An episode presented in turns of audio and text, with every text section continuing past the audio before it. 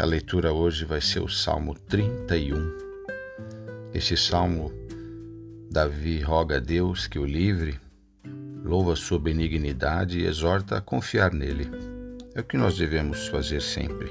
Salmos 31. Em ti, Senhor, confio. Nunca me deixes confundido, livra-me pela tua justiça. Inclina para mim os teus ouvidos, livra-me depressa.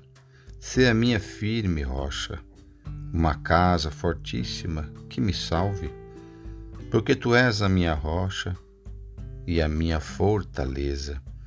Pelo que, por amor do teu nome, guia-me e encaminha-me.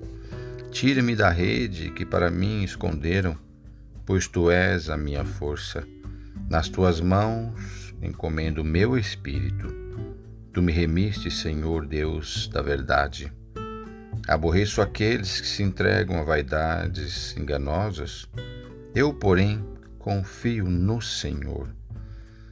Eu me alegrarei e regozijarei na tua benignidade, pois consideraste a minha aflição, conheceste a minha alma nas angústias. Amém.